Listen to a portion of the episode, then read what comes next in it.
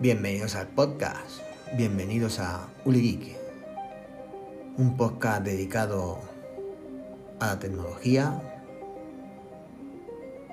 y al misterio. El reino del cielo está dentro de ti y el que se conozca a sí mismo lo encontrará. Un antiguo proverbio egipcio.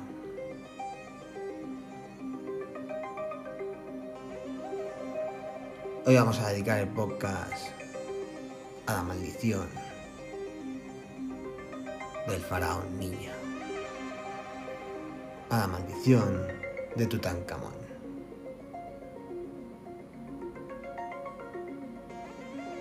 Dado que el último podcast del misterio que hicimos ha tenido gran aceptación,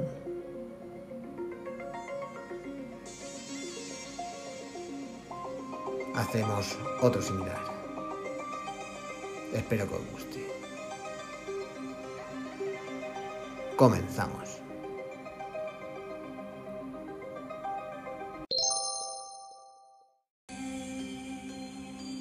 Se cumplen prácticamente 90 años. Desde que Howard Carter y su compañero y socio financiero Carnarvon descubrieran la tumba de Tutankamón.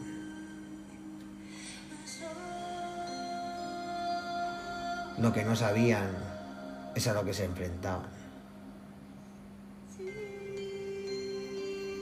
Cuando alteraron el sueño eterno del faraón Tutankamón. Con su interrupción, desplegaron la maldición del faraón, que según cuentan las leyendas, mata a todo aquel que lo moleste.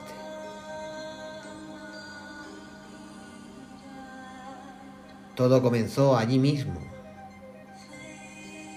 con unos sucesos bastante extraños, recogidos en relatos orales del equipo de Howard Carter. Y lo que os contamos aquí no son más que una recopilación de aquellos relatos aparecidos. Bien en prensa o en escritos posteriores. Obviamente mucho de lo que vamos aquí a relatar no deja de ser mitología romántica, más que una historia real.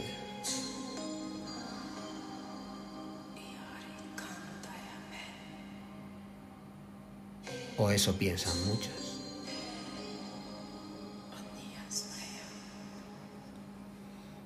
Tras salir el último de los hombres que había accedido a la tumba, se levantó una gran tormenta de arena,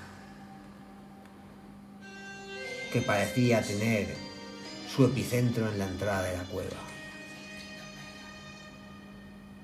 Seguidamente, un halcón, símbolo de la civilización egipta, y representante de Horus, sobrevoló la tumba en dirección al oeste, hacia la tierra de los bienaventurados difuntos. Aquel animal, confiando en las leyendas, era el faraón, que maldecía en su vuelo a todos aquellos que habían interrumpido su descanso. Y desde ese momento, noviembre de 1922, la maldición empezó a cobrarse sus primeras víctimas.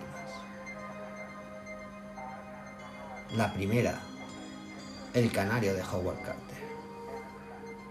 Una pequeña ave que éste llevaba consigo a todas partes y que fue devorada delante de sus narices por una cobra.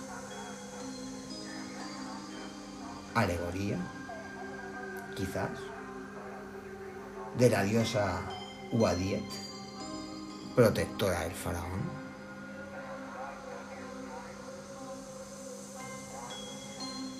Es curioso, Se podría creer que el siguiente en caer debería ser el propio Howard Carter, líder de la expedición. Pero él era un escéptico empedernido. Quizá por ello la maldición nunca la afectó.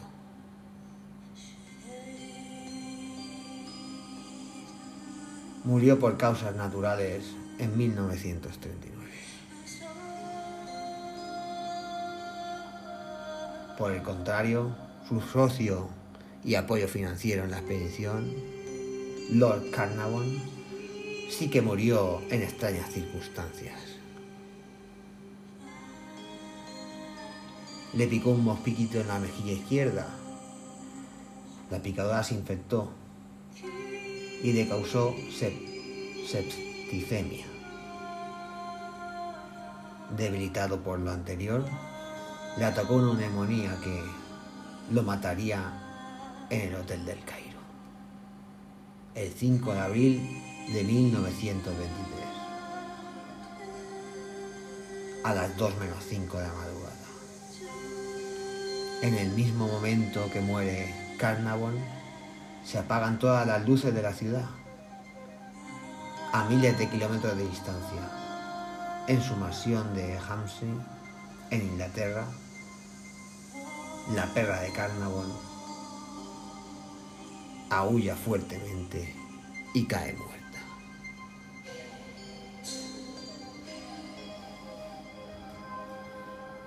Quizá lo más extraño de todo sea la ubicación de la picadura, que coincide con la pequeña hendidura o cicatriz que posee el mismo faraón, Tutankamón, en la mejilla izquierda.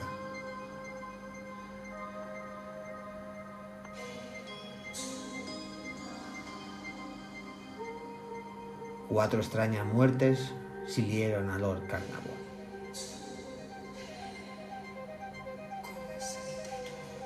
Douglas Red,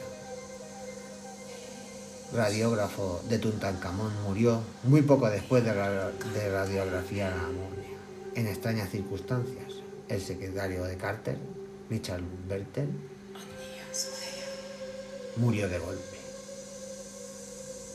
Una noche se despidió como de costumbre y nunca más amaneció para él. Su mujer, su mujer se suicidó.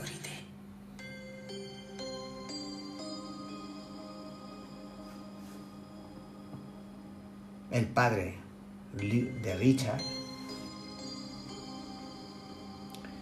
Lord Besbury, que tenía una pequeña colección de antigüedades egipcias, se arrojó al vacío desde un séptimo piso en Londres, donde conservaba un jarrón de abalastro que pertenecía a la tumba de Tutankamón.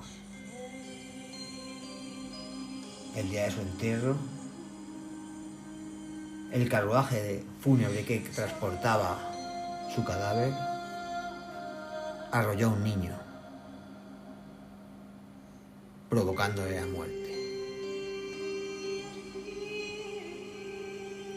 y un amigo de Carter, el egiptólogo francés Georges Benedict, que estudió la tumba, murió de un ataque cerebral al volver del Cairo.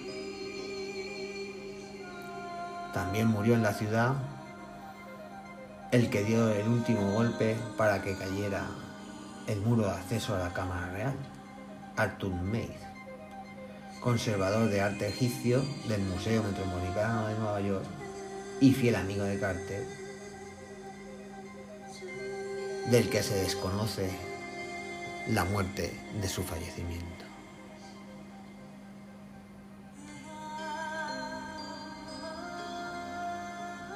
Pero aquí no acaba la maldición. El mito se extiende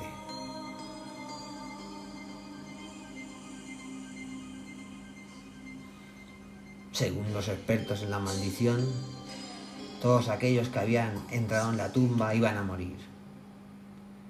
El siguiente fue el hermanastro de Carnarvon, Harry Herbert, que murió de penitonitis, según unas fuentes, de un infarto, según otras, y de un suicidio causado por la locura, según la prensa inglesa. Otro de los visitantes de la tumba, Ali Farmi Bey, un príncipe egipcio que decidía descender de los faraones, fue asesinado en Londres.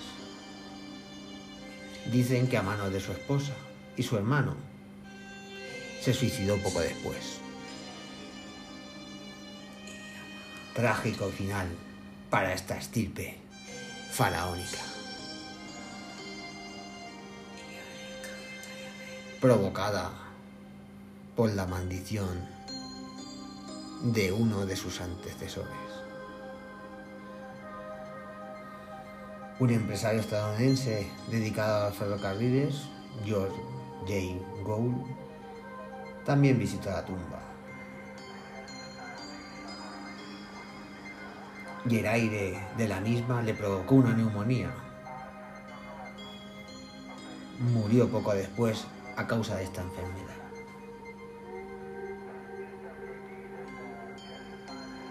A todo esto tenemos que pensar que en la época no existía la penicilina ni los antigripales. Se les suministraba suero a los enfermos. También tuvo el honor de visitar la sepultura del faraón Wolf Joel, un millonario sudafricano que murió de una caída.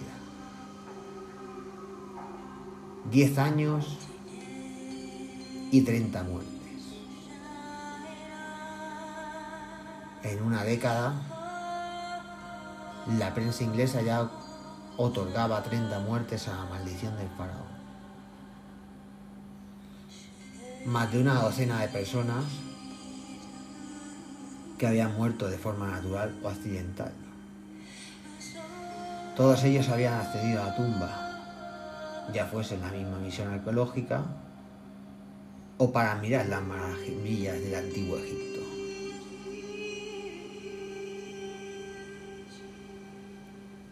Y no queda aquí. En 1939, una emisora del Caído pretendió festejar el Año Nuevo musulmán con instrumentos hallados en la tumba. El vehículo que la llevaba hasta la sede de la radio volcó y cayó por un barranco y su conductor murió en el acto.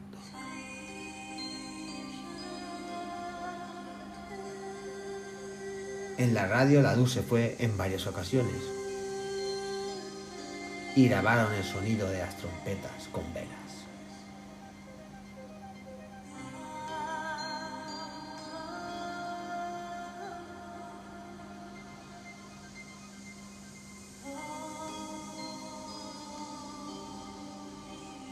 Mucho tiempo después,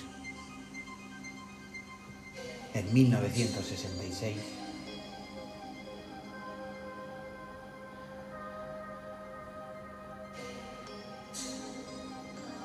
La maldición siguió haciendo de las suyas. Mohamed Ibrahim, director de antigüedades del Museo del Cairo, debe viajar a París con alguna de las reliquias encontradas. Días antes, sueña con que las pertenencias de Tutankamón no deben viajar. Y se empeña en convencer a su equipo de que las piezas no se muevan del museo.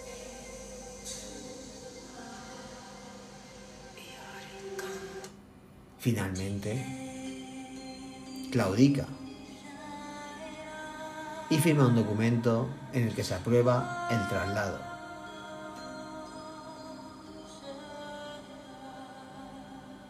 Al salir del museo,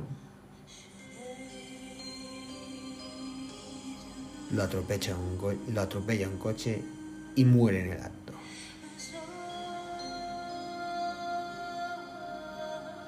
el sucesor de Ibrahim, Gamal ed-Din, afirma que él no tiene miedo de la maldición, como su antecesor, y que está dispuesto a ir con las reliquias donde haga falta.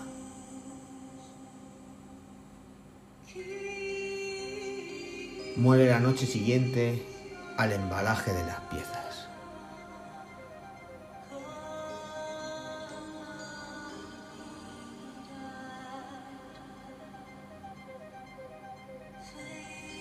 Podríamos seguir relatando muchas más muertes que se atribuyen a la maldición.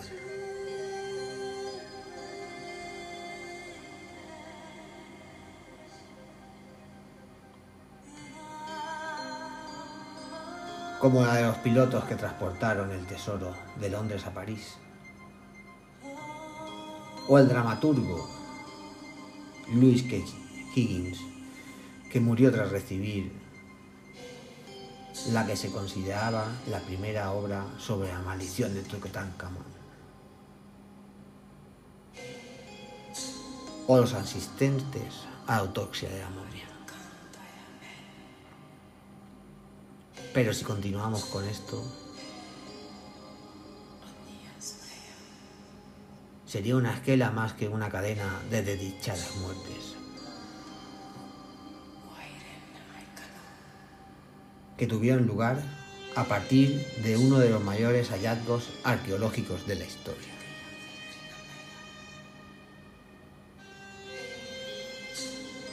Existen varias teorías, además de la maldición. El, microbiólogo Raúl Rivas afirmó hace un tiempo que ciertos hongos que permanecieron inactivos en los restos de la materia orgánica de la tumba pudieron reactivarse al entrar en contacto de nuevo con oxígeno. Ellos son, con mucha probabilidad, los causantes de la muerte de algunos de los mencionados en esta historia. Todos los que hemos comentado que murieron de neumonía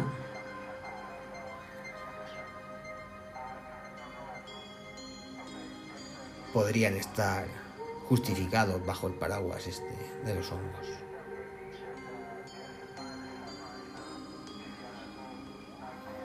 Algunos hongos de la especie Arpegulis tienen esporas que pueden permanecer vivas o activas durante siglos o milenios. Inhalar estas estoras, esporas, puede provocar graves lesiones pulmonares que llevaron a la muerte a más de uno.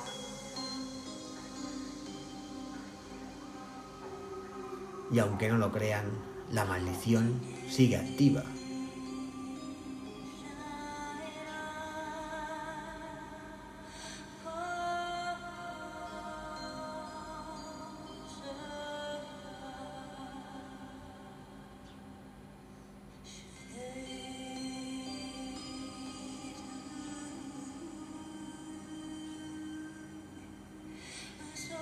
Bueno. Como siempre digo, esto ya queda en vosotros, de creer o no creer. Yo nunca, nunca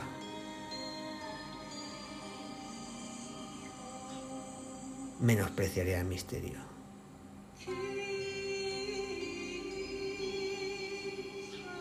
El misterio tiene sus códigos y hay que respetarlos.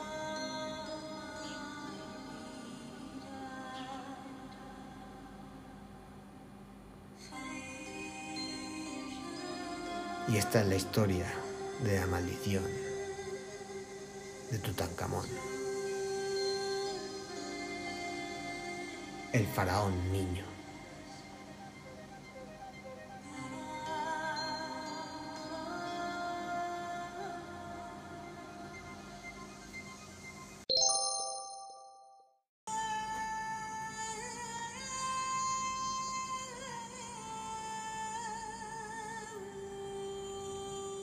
Bueno, pues toca despedir podcast.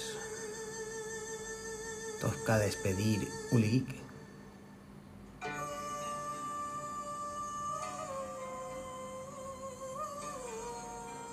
Ya sabéis que nos podéis encontrar en todas las plataformas de podcast. Allí donde os busquéis, ahí estamos. iBox, Spotify, Amazon Music, Apple Podcast, Anchor. Bueno, donde nos busquéis. Google Podcast, en cualquier podcaster en el que utilicéis, estamos allí. Como veis, hemos dado una vuelta de tuerca al podcast y además de hablar de tecnología, estamos haciendo algún podcast del misterio. Así que a partir de ahora vamos a ir intercalando uno y otro. Porque porque el último podcast del misterio que hicimos hemos tenido gran aceptación, por lo tanto quiere decir que a la gente le interesa. Si a vosotros no nos interesa lo del misterio, pues lo del misterio no los, no los escucháis y a la inversa. Si no os interesa lo de tecnología, pues lo de tecnología no os escucháis. Bueno, muchas gracias por, por vuestro apoyo, muchas gracias por estar ahí y muchas gracias por vuestro tiempo.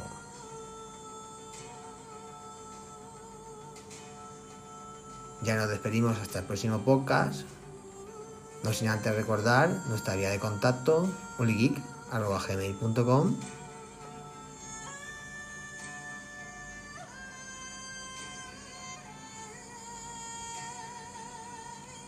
Y lo que siempre digo, en la vida pasan cosas buenas y cosas malas.